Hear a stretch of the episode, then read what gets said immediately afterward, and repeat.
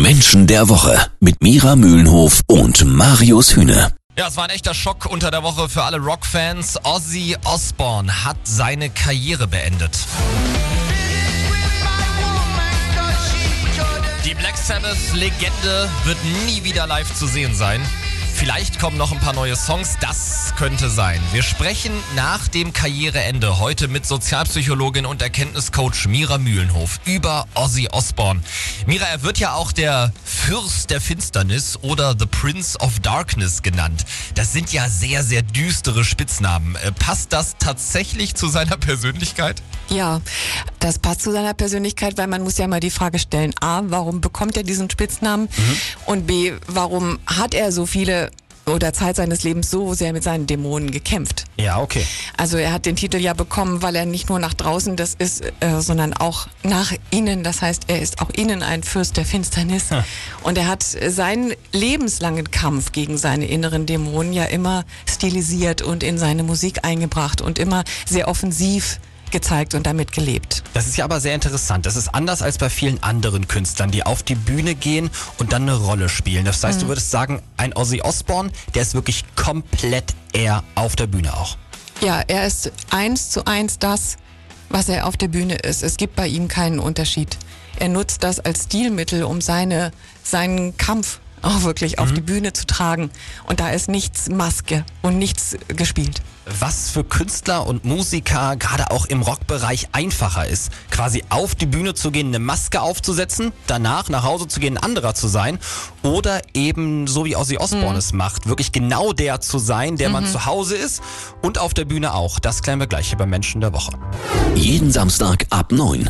Menschen der Woche. Ja, das ist schon sehr interessant. Wir haben hier bei Menschen der Woche schon über viele Stars geredet und Mira Mühlenhof hat oft gesagt, viele dieser Megastars gehen auf die Bühne und haben eigentlich eine Maske auf und machen quasi eine Art Schauspiel. Ja, wie so ein Schauspieler. Ne? Ja.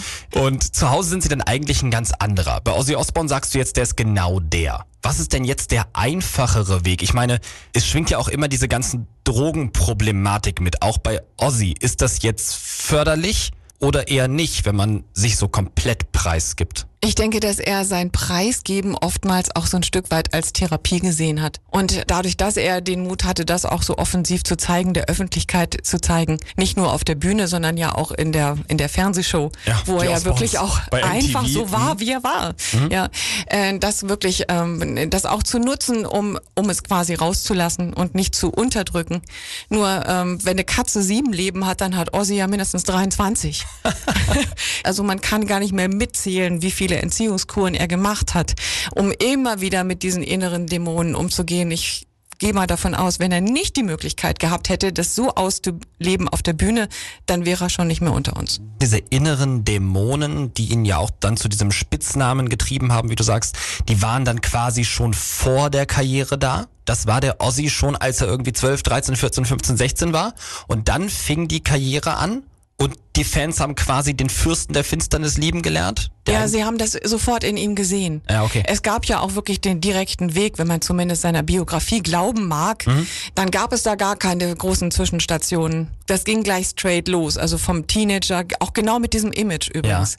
Ja. Da blieb gar keine Zeit, um sich künstlich ein Image aufzubauen, mhm. sondern die Fans haben das sofort bei ihm gespürt und er ist ja natürlich in dem Moment auch ein Stellvertreter für die eigenen Ängste, für die eigenen Sorgen, für den eigenen Kummer, den man so in sich trägt und ist dann eine ideale Projektionsfläche auch immer gewesen und ja. darum hat sich dieses Image schon ganz früh bei ihm auch so gesettelt und die Fans haben immer das in ihm gesehen und natürlich ist es niemals ein Vorbild äh, zu sehen, wie jemand abhängig ist oder Klar. wird immer wieder, mhm. aber zumindest das rauslassen, es auf der Bühne rauslassen zu können, können, was er ja wirklich mhm. so wahnsinnig massiv gemacht hat, das haben sich andere Menschen sicherlich gewünscht, die diesen Kanal eben nicht hatten. Das heißt, das ist eigentlich das grundsätzlich Positive, was wir aus dem ganzen Leben und der Karriere von Ozzy Osbourne mitnehmen können, dass dieser Mensch durch sein ganzes Leben gegangen ist, immer komplett echt und authentisch. Und authentisch und eben Steh zu deinen Schwächen, zeig das, zeig deinen Schmerz, zeig das, was in dir ist halt es nicht zurück, mach es nicht weg, sondern trag es in die Welt und teile dich mit. Das ist ja seine Botschaft. Und besonders spannend fand ich eben auch, dass du gesagt hast, ohne diese Musikkarriere, die Ozzy hingelegt hat, würde es ihm wahrscheinlich viel schlechter gehen und er wäre nicht mehr unter uns.